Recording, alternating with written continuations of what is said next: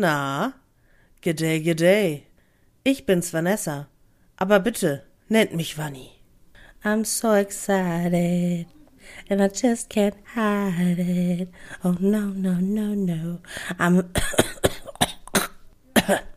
ähm, herzlich willkommen zu dieser wunderbar allerersten und einzigartig äh, originellsten Podcast-Folge des Podcasts Nennt mich Vanni. Ich bin ein bisschen aufgeregt, weil, because, das ist jetzt meine erste offizielle Folge und ich will's nicht verkacken, aber egal. Ach komm, schwamm drüber. Die erste Folge hört sich eh niemand mehr an, oder? So, und jetzt kommen wir aber zu dem heutigen Thema. Das heutige Thema ist die Borderline-Persönlichkeitsstörung, beziehungsweise welche Erfahrungen ich mit Menschen gemacht habe, die diese Diagnose halt ähm, hatten. Und tatsächlich haben viele meiner Freunde und ehemaligen Freunde die diese, diese Diagnose gehabt, Borderline. Manchmal noch ein bisschen gemischt mit was anderem, narzisstische Persönlichkeitsstörung oder chronische Depression. Und so wie ich das erlebt habe als außenstehende Person, ähm, obwohl die Personen mir sehr nahe waren, aber ist, man kann ja nicht in den Kopf und in die Gefühle reinschauen. Was ich so wahrgenommen habe, war ein Druck, ein innerer Druck, ein, wenn nur ein Reiz kommt, der falsch gefiltert wird, weil man das nicht richtig ähm, verarbeiten kann oder man, man versteht es einfach falsch in dem Moment, dass man so überladen ist und gereizt ist, dass man wütend wird, Aggressionen sich breit, breit machen, dass man nicht nur ähm, aggressiv spricht, sondern auch aggressive Taten umsetzt, also was zerstören oder mit irgendwas schmeißen, ähm, ne? Und das kann sich so aufkochen, da muss nur noch ein kleines Tröpfchen ähm, ins Glas fallen und dann schwappt, schwappt alles über und du hast die Überflutung. Was anderes, was mir noch aufgefallen ist, ist ähm, Eifersucht. Also wirklich besitzergreifende, starke, große Eifersucht. Teilweise so schlimm, dass mir eine Person mal mein Handy weggenommen hat, dieses versteckt hat, äh, das sogar mehrmals ähm, damit ich keinen Kontakt mehr zu den anderen Freunden haben kann. Und menschliche Beziehungen sind im Allgemeinen, glaube ich, für Borderline-Betroffene äh, ein ganz dünnes Eis. Also man wünscht sich anscheinend, also so wie ich das jetzt verstehe, wie ich das jetzt wahrnehme, man wünscht sich als Borderliner nichts mehr als Zustimmung und ähm, menschliche Beziehung, eine Bindung zu einem, Freundschaft, Liebe, was auch immer. Aber wenn einen diese Person nur einen Moment das Gefühl gibt, dass man nicht die Nummer eins ist, kann das ganz schnell kippen und das Eis kann unter dir zerbrechen und du versinkst.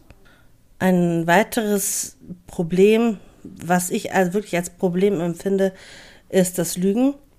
Also die Borderline-Freunde, die ich hatte, nicht alle, aber einige lügen halt so, dass sich die Balken biegen. Und mir ist auch aufgefallen, gerade bei fremden Personen oder Autoritätspersonen oder Personen, die man lange nicht mehr gesehen hat, der die einen emotional nicht so berühren, gerade bei solchen Personen wird viel verschönert, sagen wir mal so. Jetzt drehe ich den Spieß aber mal um und frage mich, wie wäre es denn, wenn ich Borderline hätte? Wie wäre ich denn zu meinen Freunden dann? Würde ich auch lügen? Wäre ich auch krankhaft eifersüchtig oder würde ich häufig ausrasten, wenn ich was falsch verstehe? Oder mich mit den Leuten streiten, wenn ich was in den falschen Hals kriege? Und wie würde sich das dann für mich anfühlen? Diese Frage ist schon interessant, aber ich werde sie leider nicht beantworten können. Natürlich kann man nicht jedes Verhalten eines Bekannten oder eines sehr guten Freundes entschuldigen, nur weil diese Person eine psychische Krankheit hat. Es gibt Sachen, die verletzen einen so sehr, da bricht die Freundschaft N2, da kann man nicht mehr verzeihen. Das ist mir selbst auch schon passiert. Was man aber machen kann, ist dieses Bewusstsein dafür schaffen, also Mental Health Awareness, ein Bewusstsein dafür, dass es Menschen gibt, die ihre Emotionen nicht einfach so kontrollieren können, wo es überkocht, wo man am liebsten irgendwie schreien möchte, irgendwas zerstören möchte, weinen möchte, ganz fürchterlich und bitterlich, dass man das einfach versteht, dass das sind natürlich irgendwelche chemischen Reaktionen und Synapsen und Transmittergeschichten im Gehirn, aber und, natürlich ganz viel diese Hormone und ähm, aber im Endeffekt haben wir alle unsere Päckchen zu tragen. Wir haben alle irgendwelche Probleme, traumatischen Erlebnisse aus der Kindheit, irgendwelche Verluste, Ängste, Zwänge und vielleicht sogar Depressionen. Das Wichtigste ist meiner Meinung nach nur, dass man versucht, die Menschen zu verstehen. Warum handelt diese Person jetzt so, wie sie handelt? Und würde sie dies auch tun, wenn sie jetzt keine Persönlichkeitsstörung hätte oder nicht? Im Grunde muss man ja auch davon ausgehen, dass jeder Borderline-Betroffene einen eigenen Charakter hat, ein eigenes Leben, eigene Probleme schon vielleicht mitbringt oder vielleicht auch Talente oder positive Eigenschaften, das natürlich auch.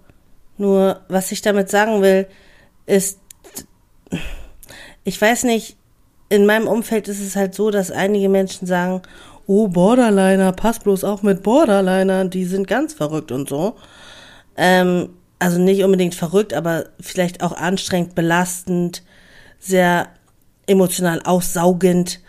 Aber ich finde nicht, man kann nicht jeden über den gleichen Kamm scheren und jede Person muss man auch ganz anders mit anderen Augen betrachten, weil jeder wirklich sein Päckchen mitbringt und jeder seine anderen Bausteine noch mit hinzufügt.